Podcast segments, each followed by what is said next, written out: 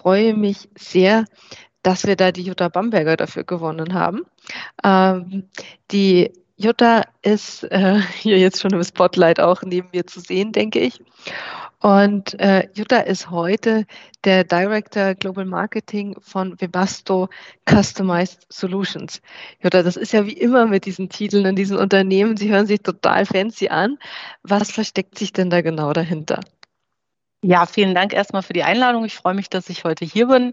Vielleicht zum Hintergrund, Webasto wird der ein oder andere kennen aus dem Bereich Standheizung oder Dach, aber wir machen viel mehr, auch Kühlmöglichkeiten, Kühlschränke und ganz neu Batteries und Charging. Und wir sind ein Bereich, wie es der Name des, der Firma schon sagt, Customized Solutions. Wir kümmern uns weniger um Standardprodukte als um wirklich auf die Bedürfnisse unserer Kunden zugeschnittene Lösungen. Das gilt ganz besonders im Batteries- und Charging-Bereich, weil es einfach noch neu ist. E-Mobility in der Baubranche zum Beispiel.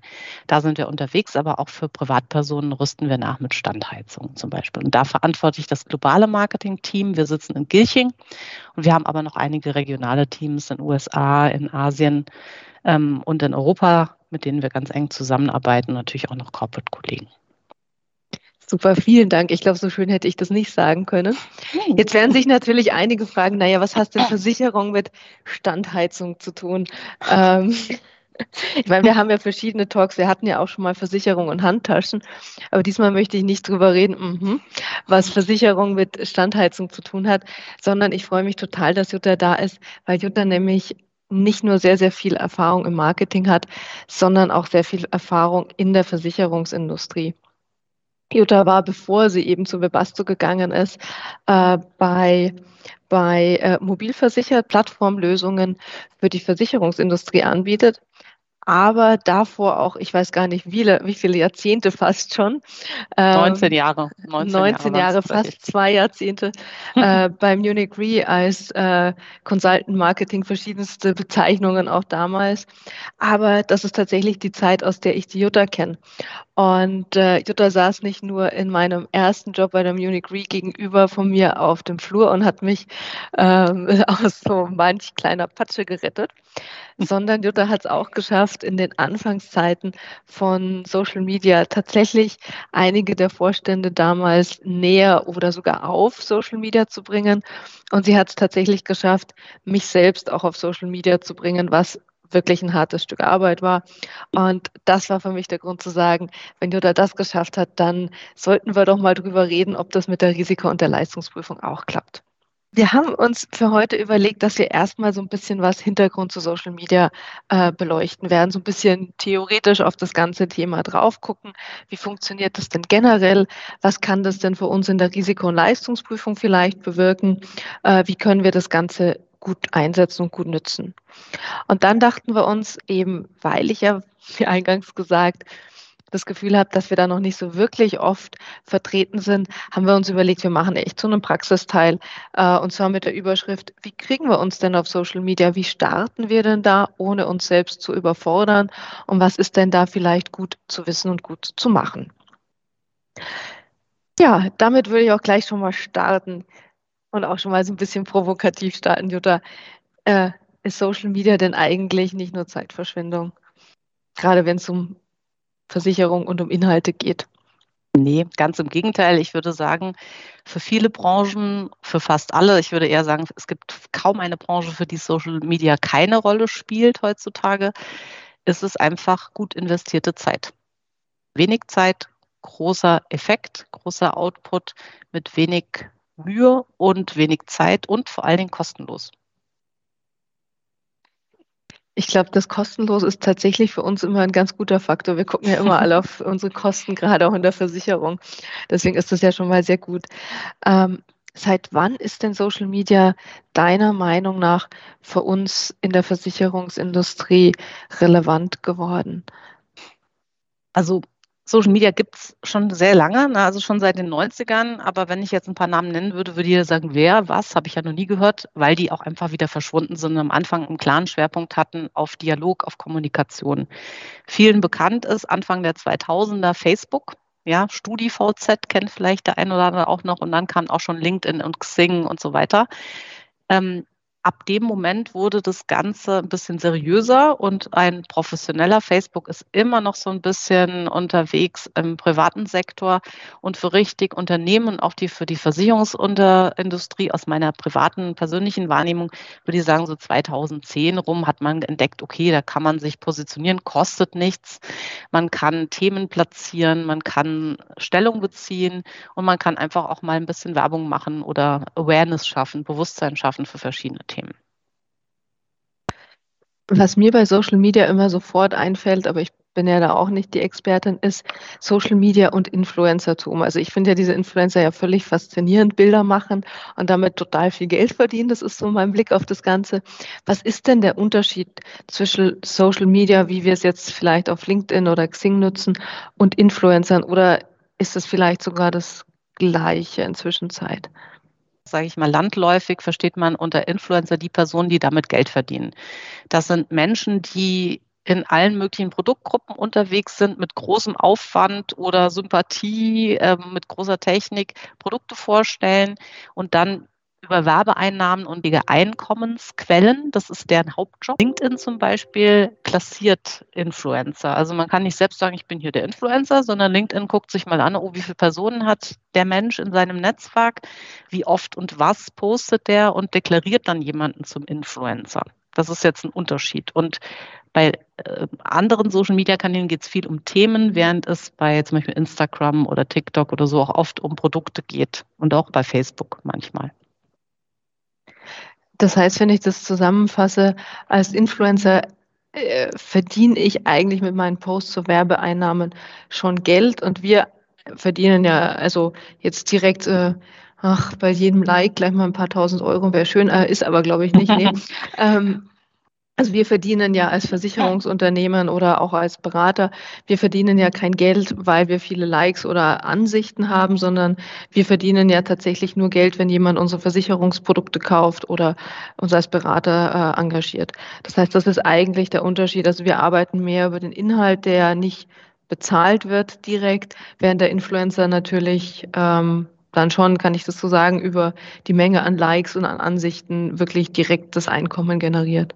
Genau, per Klick wird er bezahlt. Der Unterschied ist, wenn wir äh, bezahlen, selbst bezahlen auf LinkedIn, wir müssen dann bezahlen pro Klick, den wir erreichen wollen. Das ist ein Unterschied. Aber hast du schon richtig gesagt, Themen sind auf LinkedIn, Storytelling ist das Vordergründige und natürlich kann man über Links und weiterführende Informationen dann auch irgendwann einen Geschäftsabschluss tätigen. Aber das steht nicht im Vordergrund und ist nicht so einfach wie durch einen Klick zu generieren. Jetzt haben wir die ganze Zeit von LinkedIn und Xing gesprochen. Das sind schon auch im Moment die, die führenden Plattformen für unternehmerisches äh, Social Media Tum sozusagen. Mhm. Ähm, also ja, ja, ist so. Es gab auch mal Google Plus, die waren leider ein bisschen spät. Die hätten viel coolere Möglichkeiten eröffnet. So ein Hauptunterschied von Xing und LinkedIn ist, Xing ist halt nur in der Dachregion, also rein deutschsprachig unterwegs. Und eröffnet Kommunikationsmöglichkeiten über Gruppen in geschützten Räumen, während LinkedIn ähm, hat, ich glaube, 890 Millionen Nutzer weltweit und davon 18 Millionen in der Dachregion. Also die sind international unterwegs. Man kann Inhalte in verschiedenen Sprachen zeigen und der redaktionelle hm, die redaktionelle, der redaktionelle Teil auf LinkedIn, der jedem Nutzer zur Verfügung steht, der ist einfach ungleich viel größer als der bei Xing. Das macht Sinn, ja. Ja, wie gesagt, bei uns teilen wir uns das so ein bisschen auf. Ich mache ein bisschen mehr LinkedIn, wobei der Carsten auch fleißig ist, aber Carsten ist dann auch mehr im Xing-Bereich unterwegs, deswegen kenne ich das jetzt persönlich auch gar nicht so gut. Ja, wenn man an Social Media denkt, dann fallen mir gleich so ein paar Vorteile, Vorurteile ein. Ich krempel mir jetzt gerade hier schon mal die Ärmel hoch. Ähm, nicht nur, weil es warm ist, sondern weil es ja auch um die Vorurteile geht. Ähm, ich würde die jetzt einfach mal kurz mit dir so ein bisschen durchgehen äh, und mal gucken, was du dazu sagst. Das erste Vorurteil ist äh, vielleicht ganz interessant für die Führungskräfte unter uns oder die Mitarbeiter, äh, je nach Blickwinkel. Ich bin ja eigentlich jetzt nur auf Social Media, weil ich einen neuen Job suche. Stimmt das denn? Ähm, da antworte ich mit einem deutlichen Jein. Wenn jemand einen Job sucht, ist er auf LinkedIn ziemlich gut unterwegs. Da gibt es verschiedene Möglichkeiten. Ähm, das interessiert natürlich heute hier niemanden, aber ich sage es trotzdem mal. Es gibt einmal eine Möglichkeit, in den Einstellungen so ein paar Häkchen zu setzen. Das heißt, nur Recruiter, die nach bestimmten Expertisen suchen, werden darauf aufmerksam gemacht, dass ich eine Person bin, die offen wäre für Angebote. Mhm. Es gibt eine aggressivere Variante, so ein kleines Kränzchen um äh, das Foto bekommt, wo drin steht, offen für Angebote. Das ist der eine Aspekt. Und LinkedIn hat sich ja auch mal gestartet als reine ähm, Jobplattform. Es ist auch immer noch eine sehr gute Anlaufstelle, genauso wie Xing, wenn man im deutschsprachigen oder Raum was, was sucht. Aber äh, LinkedIn ist 2016 von Microsoft gekauft worden und seitdem hat sich eine Menge getan. Das heißt, es ist immer noch gut, wenn ich einen Job suche, aber mhm. es ist inzwischen auch zu einer News-Plattform geworden, die auch mhm. Suchfunktionen bietet und viel, viel mehr. Und auch über die privaten persönlichen Profile hinaus ist zum Beispiel Publikationen ermöglicht, ein eigenes Profil zu haben und da Inhalte zu verbreiten, Leserschaft zu generieren.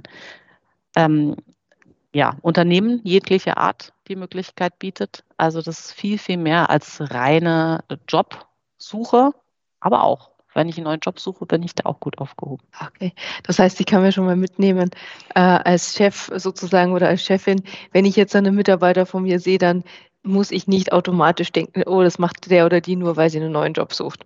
Nein, da können wir Befürchtungen zerstreuen. das kann gut. jemand heimlich tun, sondern aber es ist äh, äh, weit darüber hinaus. Es ist ja auch eine Kontaktbörse und es geht auch um Kommunikation. Und gerade jetzt vielleicht kleiner Sidestep im Lockdown hat man festgestellt, dass der Kommunikationsaspekt bei LinkedIn deutlich angestiegen ist, weil die Leute einfach zu Hause sahen, äh, saßen, viel mehr Zeit hatten, sich mit digitalen Medien zu beschäftigen, auch zum, zur Kommunikation und zum Austausch genutzt haben. Gut, dann würde ich jetzt gleich nochmal in die andere Richtung nochmal fragen. Äh, ich muss oder frage, muss ich Vorstand oder vielleicht Bereichsleiter sein, um da zu sein, weil sonst bin ich nicht relevant genug? Nee, also. Also erstens mal, ähm, das Internet generell ist ja 24-7 offen und auch für jeden. Und auch eine Social-Media-Plattform unterscheidet nicht zwischen welche Funktion hat jemand in einem Unternehmen, sondern jeder kann es nutzen. Jeder Mensch, der das möchte, der eine Expertise hat, der Themen hat, die einen beschäftigen im beruflichen Kontext, bei Facebook zum Beispiel auch im privaten. Jeder kann das. Es gibt einen kleinen feinen Unterschied. Also ein Vorstand oder ein Unternehmenssprecher, also ein Pressesprecher, die sind befähigt und dürfen im Namen eines Unternehmens sprechen, wenn es zum Beispiel ein börsenorientiertes Unternehmen mhm. ist. Möchte ich als Privatperson vielleicht eher nicht. Da gibt es aber vielleicht später noch einen Hinweis, wie man das ausschalten kann. Und deshalb sind die Vorstände, du hast sie vorhin erwähnt, auch natürlich äh, nicht ganz so mutig, weil sie denken, oh Mist, da muss ich ja genau aufpassen, was ich sage, weil am Ende hat das Einfluss auf Aktienkurs, auf Kundenbeziehungen oder ähnliches, während der normalsterbliche Mitarbeiter da eigentlich sich ganz frei machen kann davon. Okay, gut. Dann hätte ich jetzt noch ein letztes Vorurteil, da denke ich selber immer sehr drüber nach. Äh, das ist das Thema, ähm, Bilder ziehen da doch mehr als echte fachlich fundierte Inhalte. Ja, also ähm, ich weiß nicht, kommt die Folie jetzt? Die Folie, die lädt gerade. Die lädt gerade. Die müsste jetzt Ge zu sehen sein. Also ich sehe eine, ich hoffe alle anderen auch. Da ist jetzt ein hübscher Goldfisch zu sehen und da steht neun Sekunden. Neun Sekunden ist die Aufmerksamkeitsspanne des Goldfisches. Und nicht überraschend ist die eines Menschen niedriger, nämlich ungefähr bei sieben Sekunden. Das heißt, wir haben sieben Sekunden Zeit, die Aufmerksamkeit eines menschlichen Lesers zu erlangen. Das geht gut über Bild. Wenn es ein griffiges Bild ist oder Interesse weckt, ist man sofort gebannt und denkt, oh, um was geht es hier? Wenn es aber auch eine griffige Überschrift ist, hat das denselben Effekt. Also ich muss in sieben Sekunden die Aufmerksamkeit, das Interesse von meinen potenziellen Zielgruppen erreichen, damit die weiterlesen. Aber wie gesagt, geht auch mit Überschriften, geht mit einem schönen Bild. Also nur mal ein Beispiel aus der Vergangenheit. Wir hatten mal in der Versicherungswirtschaft einen Artikel zum Thema ältere Fahrer aus der Kfz-Versicherung. Und der Artikel war jetzt echt nicht bahnbrechend. Da stand nichts drin, was jemand in der Versicherungsindustrie nicht nachts um drei äh, runterbeten kann. Aber das Foto war so, hat alle Klischees bedient, die man so kennt. Ein älterer Mensch sitzt ganz nah hinterm Lenkrad und guckt so knapp drüber. und das hat die meisten Klicks und die meiste Aufmerksamkeit die meisten Likes bekommen, weil jeder denkt so, ha, habe ich auch schon mal gesehen. Und äh, klickt dann rein und möchte mehr wissen. Okay, das heißt, äh, ich nehme mit, ähm, das Bild oder auch die Überschrift, die zieht uns in den Artikel, aber dann sind Inhalte durchaus auch was, was äh, relevant äh, dann ist. Absolut, weil sonst klicke ich wieder weg. Ne? Also das ja. kennt jeder, der mal irgendwo auf einer Webseite war und denkt so, okay, fing jetzt gut an, aber hat nicht gut weitergemacht. Also man muss in den Titeln schon griffig werden. Beispiel zum Beispiel die Top drei Dinge, die Sie noch nicht zur Berufsunfähigkeit wussten oder die eine Sache, die Sie in der Leistungsprüfung unbedingt beachten müssen. Man kann auch mit Grafiken ganz gut arbeiten. Es gibt einen ehemaligen Vorstand einer Versicherungsgesellschaft, der hat mal eine Sonne als Grafik gehabt und hatte acht Prozent nebendran. So, und sonst nichts. Und dann wird man automatisch reingezogen, denkt, was will er jetzt mit Sonne und 8 Prozent? Was heißt das? Am Ende ging es um Photovoltaikanlagen und um eine kleine Umfrage. Aber das hat die Aufmerksamkeit generiert, die er erreichen wollte. Nur mal als Beispiel echt, äh, glaube ich, für uns auch relevant. Wenn ich jetzt bei uns, du hast ja gerade zum Beispiel mit der Berufsunfähigkeit äh, und der Leistungsprüfung genannt, wenn ich jetzt auf die Risiko- und die Leistungsprüfung gucke, dann denke ich mir schon, ja, wir haben ja wahnsinnig viel zu erzählen. Aber wir haben halt ein naja, das Wort Problem ist ja immer nicht so, so, äh, so ein gutes, aber wir haben ja tatsächlich die Situation, dass wir ja verschiedene Zielgruppen haben, die wir auch auf Social Media jetzt äh, erreichen können oder vielleicht sogar automatisch erreichen. Und ich habe mir das mal aufgeschrieben. Naja, wir haben jetzt als erstes mal unsere Kunden oder unsere Antragsteller, die ja uns da auch finden können. Also äh, da weiß man ja manchmal, mit wem man da so zu tun hatte bei seinem Versicherer. Und wenn man da den Namen googelt, dann findet man den oder die Risikoprüferin oder Leistungsprüferin ja auch nochmal. Und das ist ja die Situation, dass das vielleicht oft eher mal emotional auch schwierige Situationen sind. Also ich habe vielleicht einen Leistungsfall, wo ich mir überlege, ob der jetzt anerkannt wird oder nicht. Ich bin in einer gesundheitlich schwierigen Situation, meistens in der Berufsunfähigkeit, wenn es denn soweit ist. Oder ich habe einen Antrag gestellt und ich frage mich, warum der jetzt noch nicht akzeptiert ist.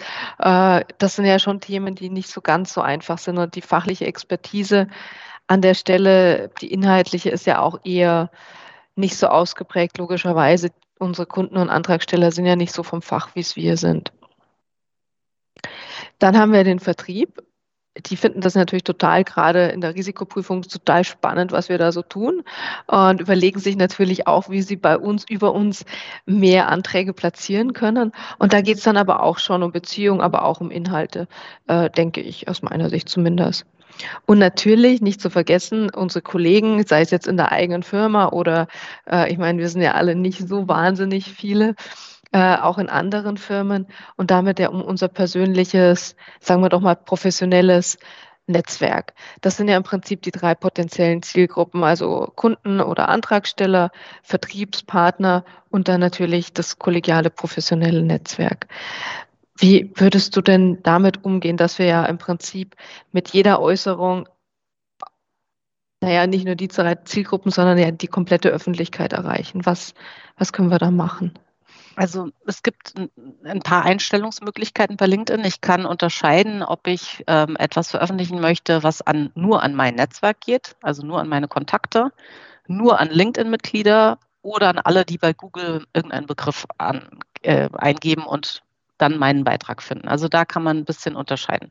Generell ist es aber so, jeder Mensch, jede Person, ähm, die auf LinkedIn ein Profil hat, ist ja auch eine Privatperson und sollte zum Beispiel auf so ein Thema ansprechen, reagieren. Da ist es wichtig, dass man gewisses Storytelling ähm, verbindet. Menschen müssen emotional angesprochen werden, müssen ein, eine Identifikationsmöglichkeit haben und natürlich möglichst kurz und knapp. Vielleicht an der Stelle kleiner Exkurs noch.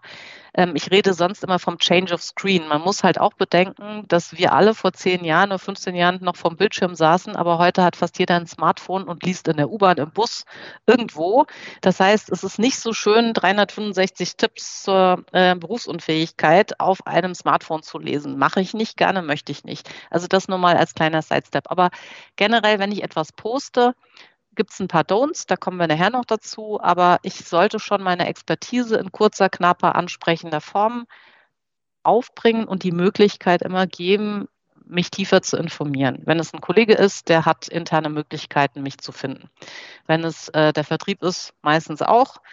Und sollte es ein Endkunde ähm, sein, sozusagen ein Antragsteller, dem müsste ich was anbieten, wo kann ich mich weiter äh, informieren, an wen kann ich mich wenden, hier ist eine Hotline, hier ist eine E-Mail-Adresse. Also das ist generell ganz gut, nicht die Leute hängen lassen. Ich habe sie jetzt mit ganz vielen Informationen versorgt, ich finde die klasse und jetzt, also dieses und jetzt muss man dann schon auch mit bedienen. Es sei denn, es ist ein interner Kollege, der wird es aber dann genauso spannend finden, wenn er merkt, oder oh, ist jemand, der äußert sich zu meinen Themen, die ich nutzen kann. Da ist eine Geschichte oder ein Fakt, den ich auch selbst nutzen kann im Vertrieb.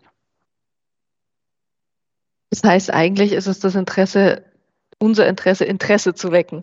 Genau. Und dann also, eine, eine Kommunikationsbasis damit zu schaffen und Kommunikationskanäle natürlich zu eröffnen. Genau. Also der erste Schritt ist immer, entweder Bewusstsein für etwas zu schaffen. Manchmal gibt es ja neue Produkte, die gar noch nicht bekannt sind. Dann Interesse zu wecken und dann natürlich, wie ich eben gesagt habe, die Möglichkeit zu öffnen, jetzt will ich mehr wissen, mit wem kann ich reden, wo komme ich an Informationen, also ein Call to Action. Es kann aber auch sein, dass ich sage, hier zu diesem Thema spreche ich nächste Woche auf einer Konferenz XY. Wenn Sie auch da sind, Sie treffen mich dann und dann. Oder wir haben eine interne Veranstaltung gehabt. Dort gab es die und die Diskussionspunkte. Also man muss auch immer mal nach Anlässen gucken, wo man vielleicht auch einen Antragsteller trifft. Oder wir haben einen Stand auf der Veranstaltung XY oder eine Messe oder gleich kommt das Jahrespressegespräch nächste Woche. Bleiben Sie mal dran, da haben wir interessante Informationen, je nachdem, an wen ich mich richte. Das heißt, wirklich auch Information wirklich so einsetzen, dass mehr Interesse geweckt wird und nicht jetzt die Informationslawine mal über die, die Leute ausschütteln. Stichwort äh, Small Screen oder wie hast du es genannt? Change of Screen sozusagen. Change of Screen, ja, vom großen Bildschirm praktisch auf ähm, das Smartphone. Interesse wecken in Häppchen, nicht jetzt dauernd äh, jeden Tag und hier noch, was ich noch unbedingt wissen musste, sondern wirklich Häppchen bezogen, also anlassbezogen. Man kann zum Beispiel auch, wenn man ein besonderes Angebot hat für Frauen, es gibt den Weltfrauentag. Beitrag. Natürlich postet, postet da jeder, aber vielleicht ist mein Beitrag jetzt gerade der interessanteste, weil er nicht nur sagt, hier Blumen und äh, Frauen for President, sondern weil er einfach auch inhaltlich eine andere Wendung nimmt. Da muss man einfach mal schauen, welche Anlässe kann man nutzen, um da wirklich sichtbar zu werden, sich zu positionieren, Interesse zu wecken. Das finde ich eine sehr gute Aussage, gerade auch, wenn ich jetzt wieder bei uns auf die Risiko- und Leistungsprüfung gucke. Ähm, ich meine, es gibt ja auch den Weltkrebstag, den Weltmultiple Sklerose-Tag, den, es ist immer so schön, dass wir an Krankheiten hängen, ähm, aber es ist nun halt zum Teil so. Deswegen da meine Frage überleitend damit, macht es dann für mich als Risiko- und oder Leistungsprüfungsabteilung Sinn, dass ich da eine Art Kommunikationsstrategie, Social Media für mich entwickle? Hm, also meistens gibt es ja in Unternehmen auch eine Kommunikationsabteilung oder eine Marketingabteilung, die sowieso schon eine Kommunikationsstrategie haben und meistens auch einen Kommunikationsplan, weil auch die müssen regelmäßig ihre Kanäle, Unternehmenskanäle bespielen und haben schon Dinge, an die man sich andocken kann. Also alles, was zum Beispiel öffentlich geteilt wird von meinem eigenen Unternehmen, kann ich locker teilen, vielleicht noch kurz kommentieren oder jemanden aktiv ansprechen.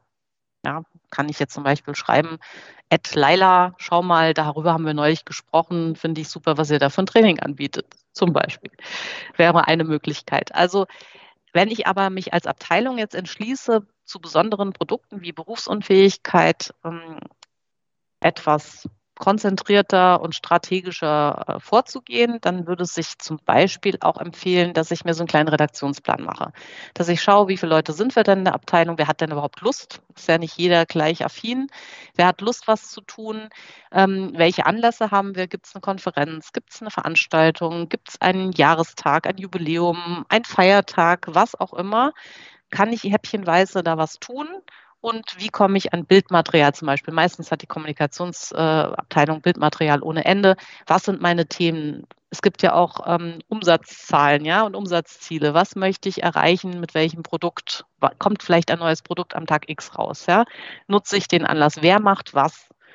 Wenn jetzt alle zehn Leute, sage ich jetzt mal, losschießen und denselben Beitrag teilen am selben Tag, ist es nicht so effizient. Das heißt, ich würde mir das aufteilen, wer macht was, wer fühlt sich bei was wohl. Und das mit Bildmaterial unterstützen, mit schönen griffigen Überschriften. Dann habe ich so eine kontinuierliche Bespielung zu gewissen Themen und habe dadurch auch kontinuierlich Aufmerksamkeit. Und wenn man es auf mehrere Köpfe verteilt, ist es noch besser investierte Zeit, weil es nicht auf einer Schulter ruht, sondern auf vielen. Das heißt, da kann ich aber auch als Mitarbeiter oder Mitarbeiterin durchaus meinen Platz finden. Das ist nicht nur ähm, äh, die Bereichsleitung, die das macht, sondern Nein. das ist also durchaus auch was, wo wir gemeinsam äh, wirklich auch dafür sorgen können, dass da Sachen präsenter werden. Absolut. Also äh, ich, ich hatte noch ein Beispiel. Wir hatten mal so eine Roadshow zu einem Thema gemacht und dann habe ich einfach alles, was wir hatten, untereinander aufgelistet mit Links und Bildmaterial. Und interessanterweise haben die 15 Personen, die da beteiligt waren, hat sich jeder was anderes ausgesucht.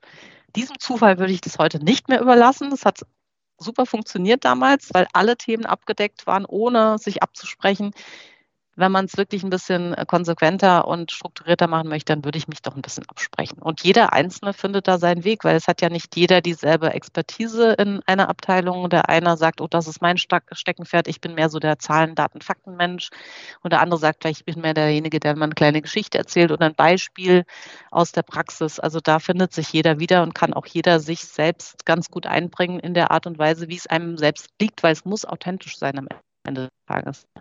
Also nichts wirkt falscher, als wenn man hier so irgendeinen Text postet und das passt gar nicht zu mir und damit kann ich gar nichts anfangen. Also das bringt auch nichts und das merken die Leser relativ schnell, ob es authentisch ist oder nicht. Ja, das passt tatsächlich gerade, fällt mir spontan ein, ja oft dazu, dass in der Risikoprüfung ja je nach, äh, je nach Team auch manchmal Themenexperten für einzelne Krankheiten da sind. Äh, da kann man sich natürlich auch ganz gut positionieren, kann ich mir vorstellen. Auch in der Leistungsprüfung gibt es ja auch wieder Experten für einzelne Bereiche oder auch jetzt mal finanzielle Risikoprüfung ist ja auch was oder Freizeitrisiken, Berufsrisiken. Da kann man sich, glaube ich, schon, wenn man das möchte, sein eigenes Feld auch, wo man sich gut auskennt, da auch nochmal raussuchen und da aktiv werden, denke ich. Ganz genau. Jetzt habe ich noch mal eine andere Frage. Du hast es vorher ja schon erwähnt und das ist ja für uns in der Risiko- und Leistungsprüfung auch nicht so, so ganz so ohne. Welche Informationen man teilt, ist ja schon relevant. Du hast gesagt, wenn ich jetzt C-Level bin oder Presse spreche, dann spreche ich für das Unternehmen. Ähm, das heißt, äh, da gibt es so ein paar Felder, wo ich jetzt vielleicht schon aufpassen sollte als normaler Mitarbeiter oder Mitarbeiterin. Sehe ich das genau. richtig? Ja, aber da gibt es halt einen ganz einfachen Trick. Also wenn ich jetzt nicht äh, Vorstand bin und nicht Pressesprecher bin, es gibt bei LinkedIn im Profil so eine kleine Summary, Zusammenfassung heißt das, da kann ich viele Dinge über mein Leistungsangebot schreiben, aber ein kleiner Satz, in Englisch sagt man immer fuse my own, also alles, was ich schreibe, sind meine eigenen persönlichen Ansichten, auch wenn ich natürlich qua Profil erkennbar bin als ein Mitarbeiter einer, eines gewissen Unternehmens, ist man damit raus aus der Nummer. Ja, also da sollte der Aktienkurs da nicht ins Wanken geraten oder sonst was passieren, sondern man hat ja einfach deutlich gemacht, also ich spreche nicht im Namen des Unternehmens, sondern ich spreche als ich, als Experte XY des Unternehmens Z.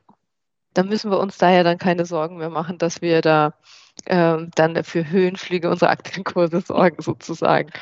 Auch ich glaube, für ähm, Höhenflüge, da hat keiner was dagegen. Aber vielleicht noch mal ein anderer Aspekt ähm, zu Politik, Religion, Sex, Drugs und Rock'n'Roll. Da würde ich Abstand von nehmen. Aber auch da gibt es eine Grauzone, wenn man jetzt schaut, dass sich Unternehmen letztes Jahr ganz eindeutig, also Unternehmen als ja. solches, aktiv zum Thema Impfen positioniert haben.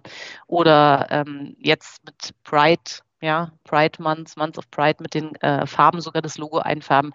Also da gibt es auch so ein paar Sachen und ich sage immer, alles, was mein eigenes Unternehmen offiziell zur Verfügung stellt, kann ich teilen und nutzen und kommentieren, ähm, wie ich möchte. Das ist offiziell zur Verfügung gestellter Content, den kann ich nutzen. Und damit richte ich in der Regel auch keinen Schaden an. Und wenn, ist das Unternehmen selber schuld, weil es Dinge dahingestellt hat, die es vielleicht nicht dahingestellt haben sollte, aber das passiert in der Regel nicht. Da sitzen ja gute Leute, die sich darüber vorher Gedanken machen.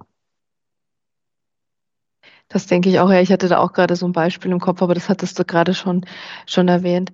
Was ist denn, also du weißt ja so ein bisschen äh, auch über die Lebensversicherung und die Risiko- und die Leistungsprüfung Bescheid. Was wäre denn aus deiner Sicht das ideale Außenbild, das so eine Abteilung ähm, von sich in Social Media präsentieren könnte? Also die Fachexpertise, glaube ich, ist ganz wichtig, je nachdem, wen ich da erreichen möchte, aber halt auch so eine emotionale Verbindung. Ne? Also wenn du den Antragsteller erwähnt hast oder jemanden, der jemanden kennt, der eine gewisse Leidensgeschichte hinter sich hatte und keine positiven Erfahrungen, also einen emotionalen Aspekt würde ich immer berücksichtigen. Ich glaube, wenn ich nach außen wahrgenommen werde als kompetent, als nah an meinem Kunden, als jemanden, der auch weiterführende Kontaktmöglichkeiten anbietet, dann ist ziemlich viel erreicht. Und wenn ich das Stück für Stück immer wieder ähm, befülle, dieses Füllhorn an diesen Kanal mit Themen, mit Fakten, Dinge, die Sie noch nicht wussten oder haben Sie dran gedacht, das etc., dann baut man eine Verbindung auf zu diesem, zu dieser Firma, zu diesem Thema, und die kann natürlich dann auch, je nachdem, wie intensiv das bespielt wird, auch ähm, erstmal wachsen und sich dann auch hoffentlich halten, weil man kontinuierlich, kontinuierlich einfach im Kontakt bleibt. Ich glaube, das ist tatsächlich ein wichtiger Punkt, dieses kontinuierlich. Und ich sehe das ja bei uns. Äh, wir haben da ja immer so unsere Peaks, aber die Schultern, auf die sich das bei uns verteilt, die sind ja auch noch nicht zu viele. Äh, deswegen äh, glaube ich, ist das jetzt für uns persönlich auch ein wichtiger Hinweis mit dem kontinuierlich. Sehr gut. Jetzt habe ich noch mal eine kurze Frage, bevor wir vielleicht dann äh, mal konkret ans Tun gehen. Wie lang muss ich denn ungefähr rechnen pro Stunde, wenn ich jetzt, sagen wir mal, äh, Mitarbeiterin, Mitarbeiter bin und kontinuierlich eine gewisse Präsenz äh, auf LinkedIn oder auf Xing haben möchte? Was geht denn da für mich an Zeit drauf? Also wenn ich schon ein bisschen erfahren bin, dann würde ich sagen, so in fünf bis zehn Minuten am Tag bin ich durch. Ja, weil dann ist es eine gewisse Routine. Ich schaue mir das an, was like ich, was finde ich interessant, was teile ich selbst. Wenn ich etwas selber poste, braucht das auch, wenn ich jetzt zum Beispiel sagen würde, ich bin sehr routiniert, noch ein bisschen Zeit, weil dann tippt man was schnell runter und dann stellt man hinterher fest, oh Mist, da war ein äh, Tippfehler oder den Link, vielleicht hätte ich doch noch einen anderen Link oder einen anderen Hashtag, kann man immer alles bearbeiten. Da sollte man sich aber ein bisschen Zeit für nehmen, gerade wenn es der erste Post ist und auch jetzt als Vorbereitung, aber dazu kommen wir gleich sicher noch, ähm, muss ich auch mal am Anfang ein bisschen Grundzeit investieren, um mir da mein Profil richtig aufzusetzen und ähnliches. Aber fünf bis zehn Minuten am Tag, wenn man erstmal Fuß gefasst hat, sind ein guter Hinweis, weil ich werde nicht jeden Tag was posten, äh, sondern ich werde mich auch oft einfach nur umschauen und was liken oder vielleicht mal kommentieren und das geht sehr, sehr schnell. Das heißt, ähm, so pro Woche eine halbe Stunde bis maximal 60 Minuten ist völlig ausreichend aus deiner Sicht. Absolut. Also weil LinkedIn ähm, liefert einem irgendwann auch die Informationen, die man braucht oder die man selbst als äh, relevant erachtet. Die haben auch einen Algorithmus hinterlegt, der lernt, ja. Ähm, und dann reicht es für mich jetzt absolut. Ich bin manchmal auch öfter drin, wenn ich weiß, oh, wir haben gerade eine Messe, dann schaue ich nochmal rein, ob irgendwas passiert ist. Aber auch das kann ich ja auch selbst steuern, indem ich mich benachrichtigen lasse. Also möchte ich in Echtzeit benachrichtigt werden, einmal am Tag, einmal in der Woche, überhaupt nicht, weil ich immer selber reingehe. Also auch das kann ich über die Einstellung auch ganz gut steuern, damit ich nicht dauernd aus dem Konzept gebracht werde. Ich glaube, das ist ein ganz wichtiger Punkt. Wenn es da die ganze Zeit Ping macht, dann äh, ist die, die Aufmerksamkeitsspanne auf das, was man eigentlich tun möchte, ja fast nicht mehr da. Das ist, glaube ich, nicht so schön. Verkaufe ich mehr an Berufsunfähigkeitsprodukten, hm. weil ich jetzt eine Berufsunfähigkeitskampagne äh, auf LinkedIn gemacht habe? Das kann man natürlich nicht messen, aber an der Stelle würde ich auch empfehlen, mit der Marketing- und Kommunikationsabteilung des eigenen Unternehmens zusammenzuarbeiten, weil wenn ich jetzt zum Beispiel einen Link integriere in einen Beitrag, und die Leute klicken auf diesen Link und landen dann explizit auf dieser Seite, dann äh, sehe ich als äh, Tracking-Spezialist mit einem Analysetool, wo der Mensch herkommt. Ja, also wo war die Einflugschneise praktisch für einen potenziellen Kunden? Und dann gibt es sicher unter dieser Webseite, unter diversen Kontaktmöglichkeiten auch eine Möglichkeit, kleine Kundenbefragungen zu machen. Was hat es denn gebracht? Wo kommen Sie denn her? Wie sind Sie auf uns aufmerksam geworden? Und wenn dann ganz viele Leute Social Media ankreuzen oder eine Anzeige oder eine Messe oder eine Werbung oder was auch immer, dann bekommt man einen ganz guten Indikator. Was am Ende verkauft wird, da sind so viele Faktoren. Ja, es gibt einmal die Aufmerksamkeit, dann gibt es eine Person, die eine E-Mail beantwortet oder ein Telefon oder die im Vertrieb sitzt, die jemanden berät.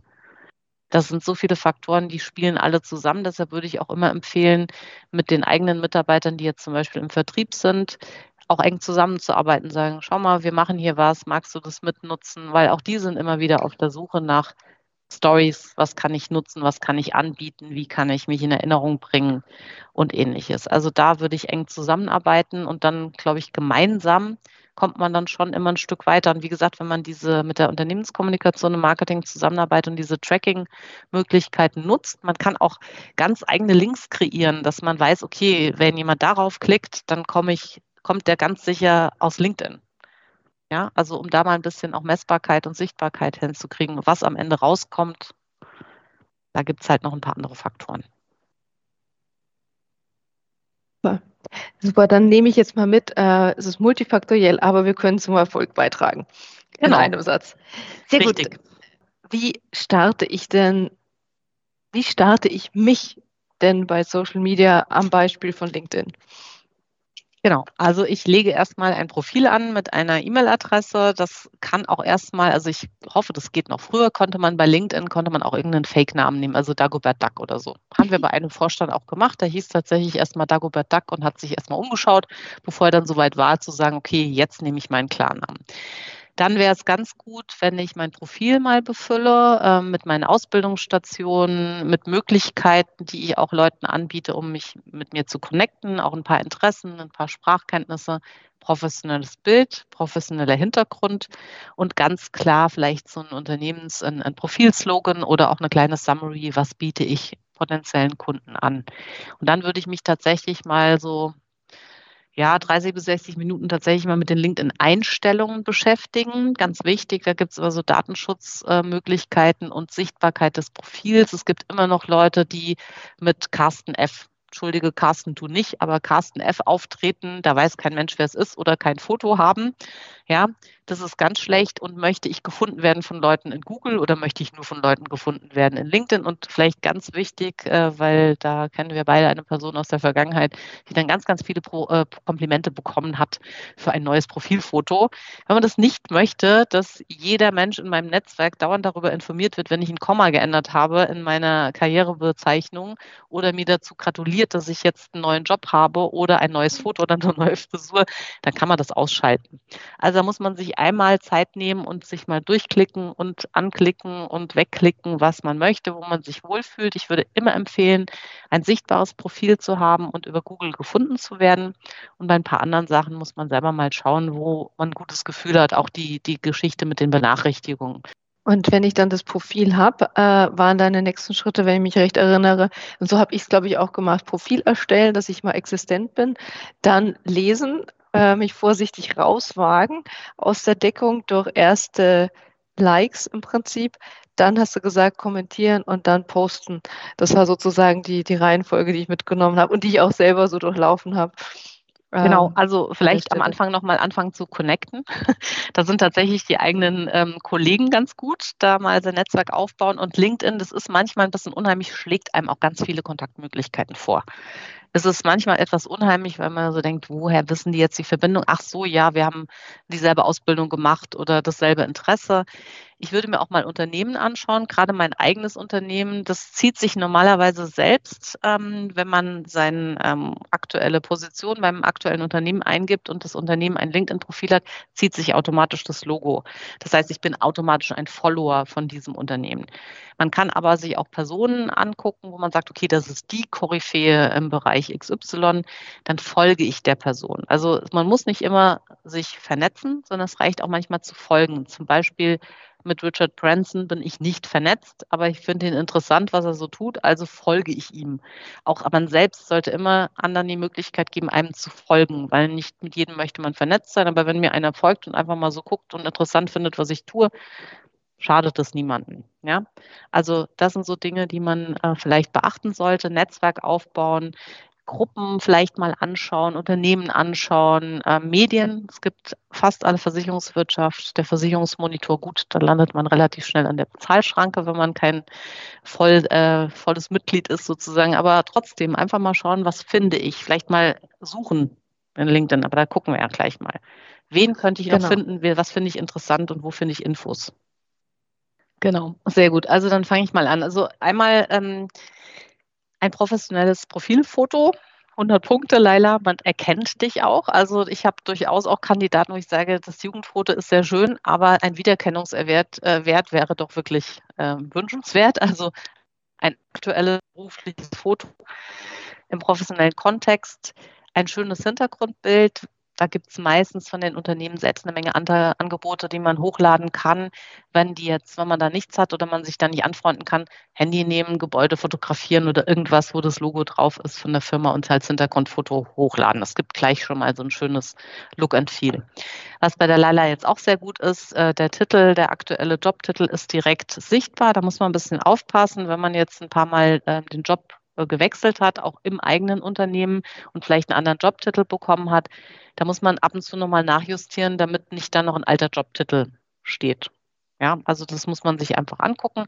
Sehr gut ist jetzt auch, dass man das Logo gleich sieht, We for Impact. Ja, das ist auch super. Und auch eine Ausbildungsstation noch. Man sieht jetzt hier auch äh, 16 gemeinsame Kontakte. Ähm, da kann man auch entscheiden, möchte ich, dass alle Menschen alle meine Kontakte sehen oder nur die gemeinsamen oder nur mein Netzwerk.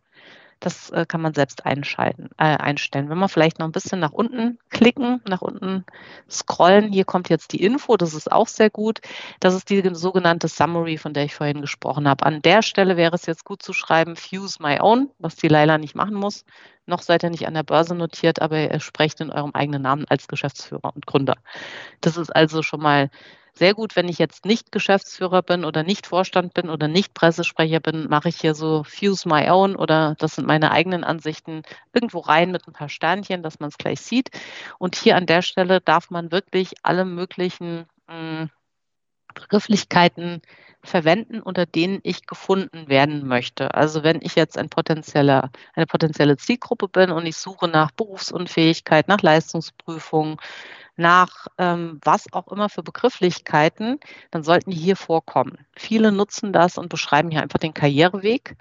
Ist auch gut, wenn man einen neuen Job sucht, wunderbar. Aber wenn ich jetzt als Unternehmen ähm, Interesse für meine Produkte und Lösungen wecken möchte, dann ist es wunderbar, dass hier alle Begrifflichkeiten zu finden sind. Wenn ich nämlich hinterher über die Suche gehe, dann taucht die Person auch auf. Aktivitäten ist auch sehr schön. Vielleicht können wir noch ein bisschen weiter runter scrollen. Also ich stalke ganz oft Leute und gucke mir dann an. Ich kann schauen, ähm, alle Artikel, alle Aktivitäten, da steht halt, was äh, hat die Leila jetzt geliked. Ja, aber interessant ist meistens, welche Beiträge hat sie verfasst, wenn man da mal draufklickt. Und dann gucke ich mir vielleicht auch bei Leuten, die ich gut finde, an, welche Hashtags haben die verwendet. Ja, also mal kurz vielleicht mal auf Beiträge klicken. Da ist Hashtag Risikoprüfung sehr vollbildlich. Also ist schon alles drin.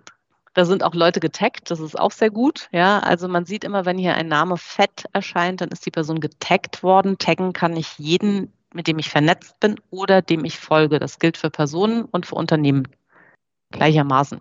Das bedeutet, dass der jetzt hier in dem Fall der Klaus Liebig eine Information bekommt, oh, die Laila Neuto hat sie erwähnt. Also mehr verrät LinkedIn an der Stelle nicht. Heißt natürlich, ist jeder neugierig und sagt, na, was hat die denn mich da erwähnt und für was? Und gucke ich also nach und sage, äh, freue mich, like den Beitrag oder teile ihn weiter, weil ich irgendwo ähm, positiv und wertschätzend erwähnt werde. Genau. Alles Sehr richtig viel, gemacht an der Stelle. Äh, ich habe auch echt lang nachgedacht, muss ich zugeben. Ähm, hier würde man, wenn man jetzt einen anderen Begriff wählt, wie zum Beispiel E-Mobility oder, oder Emission Free Future oder irgend sowas. Also bei E-Mobility gibt es zum Beispiel 18.000 Follower. Das ist auch nicht die Welt, aber es ist sehr viel mehr. Das heißt, 18.000 Menschen haben den Hashtag schon mal verwendet oder interessieren sich für dieses Thema. Bei euch gibt es noch Potenzial. Dann hat ja, nämlich Risikoprüfung gleich einen Follower. Ja, und wenn je mehr Leute das verwenden, diesen Hashtag, man kann auch neue Hashtags setzen und in dem Fall würde ich sagen, das ist jetzt heute ein guter Auftakt, dass viele, viele Menschen, die heute hier zuhören, in Zukunft, wenn sie Expertenbeiträge posten, den Hashtag Risikoprüfung nehmen, wenn er inhaltlich im Zusammenhang steht. da ist noch Luft nach oben.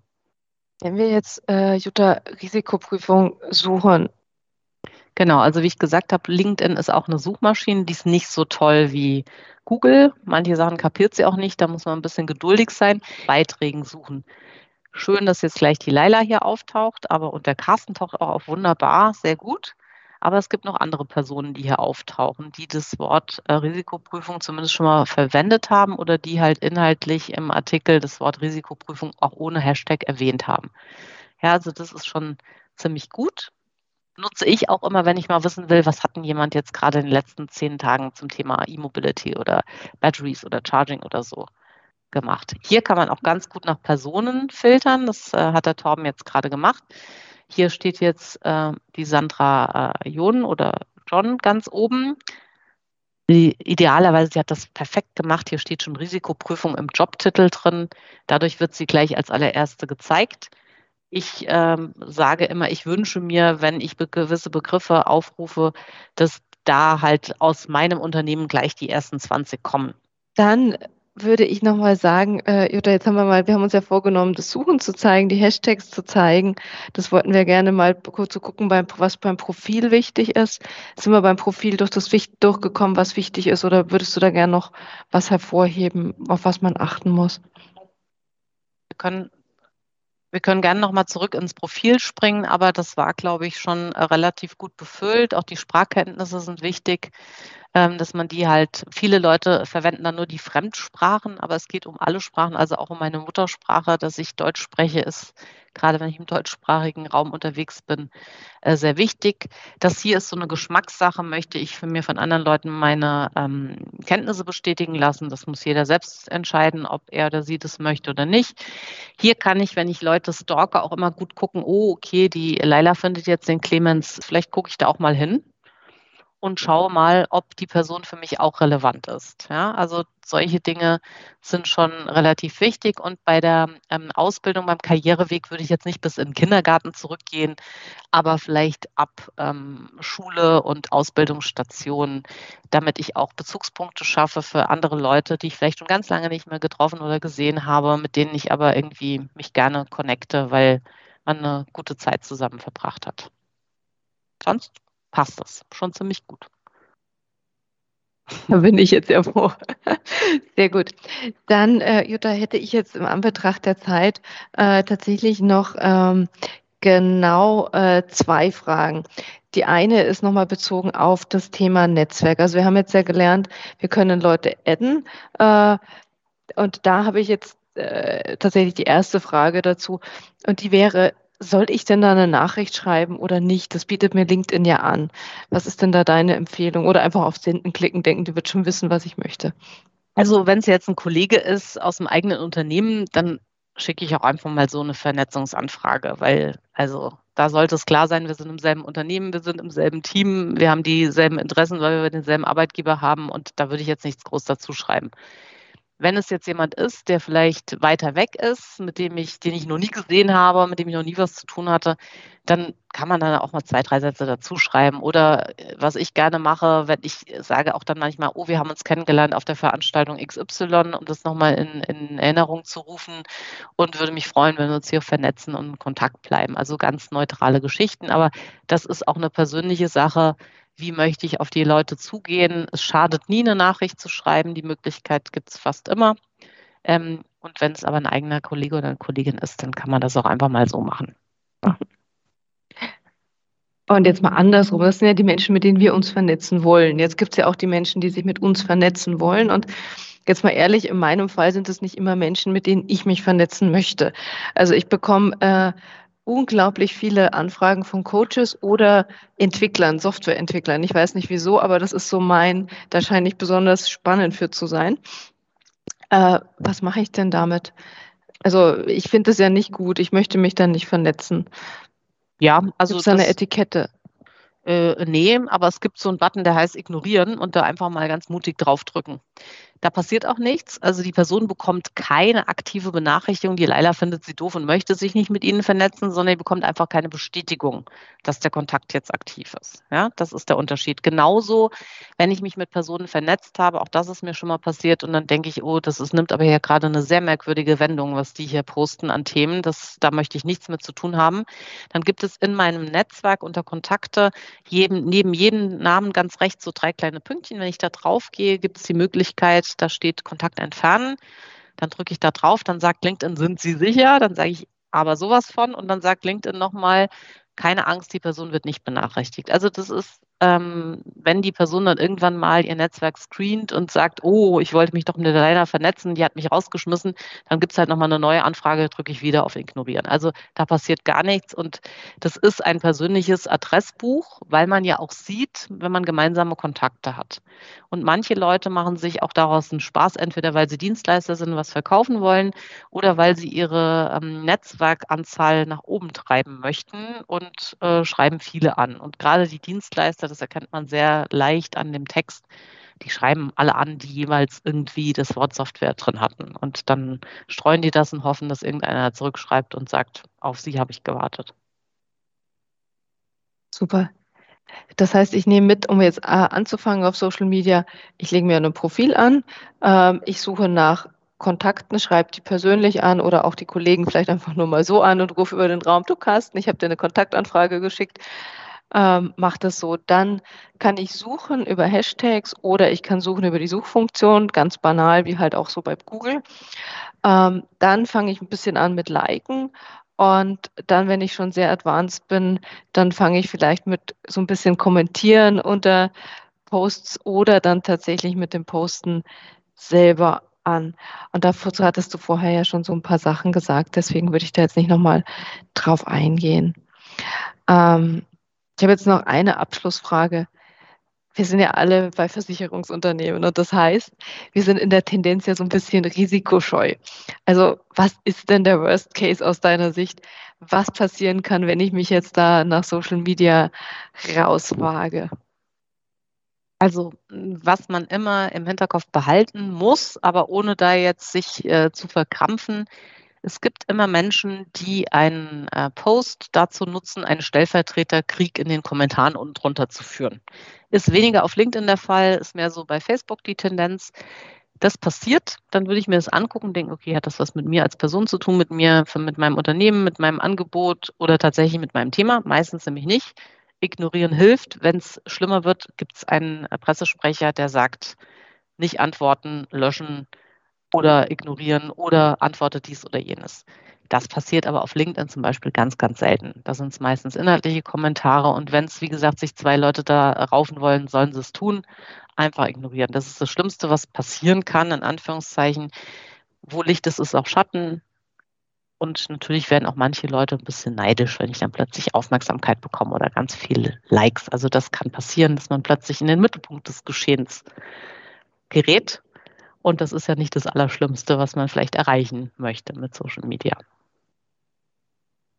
Das heißt, die Risiken, äh, die wir jetzt hier sozusagen prüfen, sind eigentlich relativ eingeschränkt. Also es kann mal zu so ein bisschen Stellvertreterkonflikten kommen oder jemand denkt sich, naja, vielleicht möchte ich auch genauso die Aufmerksamkeit haben. Aber was Schlimmeres passiert eigentlich nicht.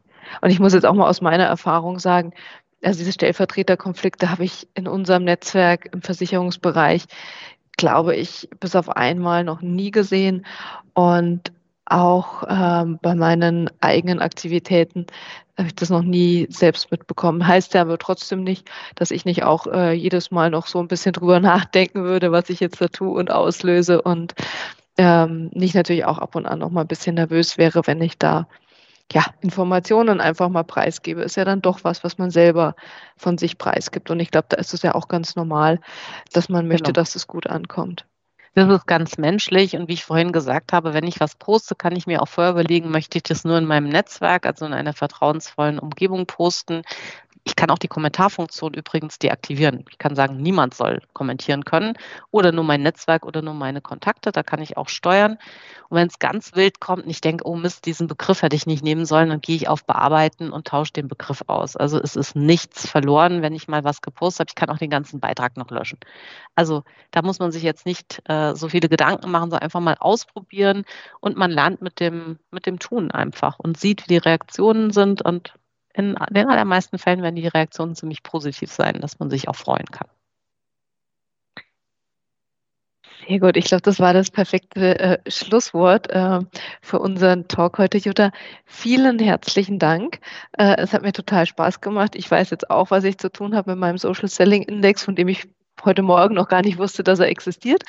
Mal gucken, was ich da so mache. Ich hoffe, dass ich von unseren Zuhörern ganz viele dann in meinem LinkedIn-Netzwerk habe und da auch gucken kann, was das dann so tut und da auch äh, Rückmeldungen bekomme.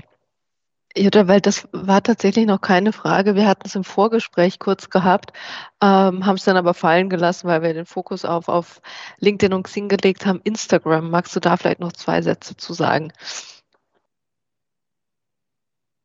Ja, mag ich. Also Instagram lebt von Fotos.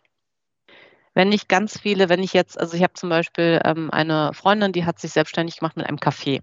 Die hat wunderschöne Bilder von Torten, von Süßigkeiten, von Keksen, atmosphärische Bilder, passt wunderbar dahin. Ganz, ganz viele sogenannte Influencer, von denen wir vorhin gesprochen äh, haben, aus dem Thema Lifestyle und ähm, Beauty, sage ich jetzt mal, sind da vertreten. Instagram lebt ganz stark von Bildern. Heißt aber auch nicht, dass ich da nicht unterwegs sein kann.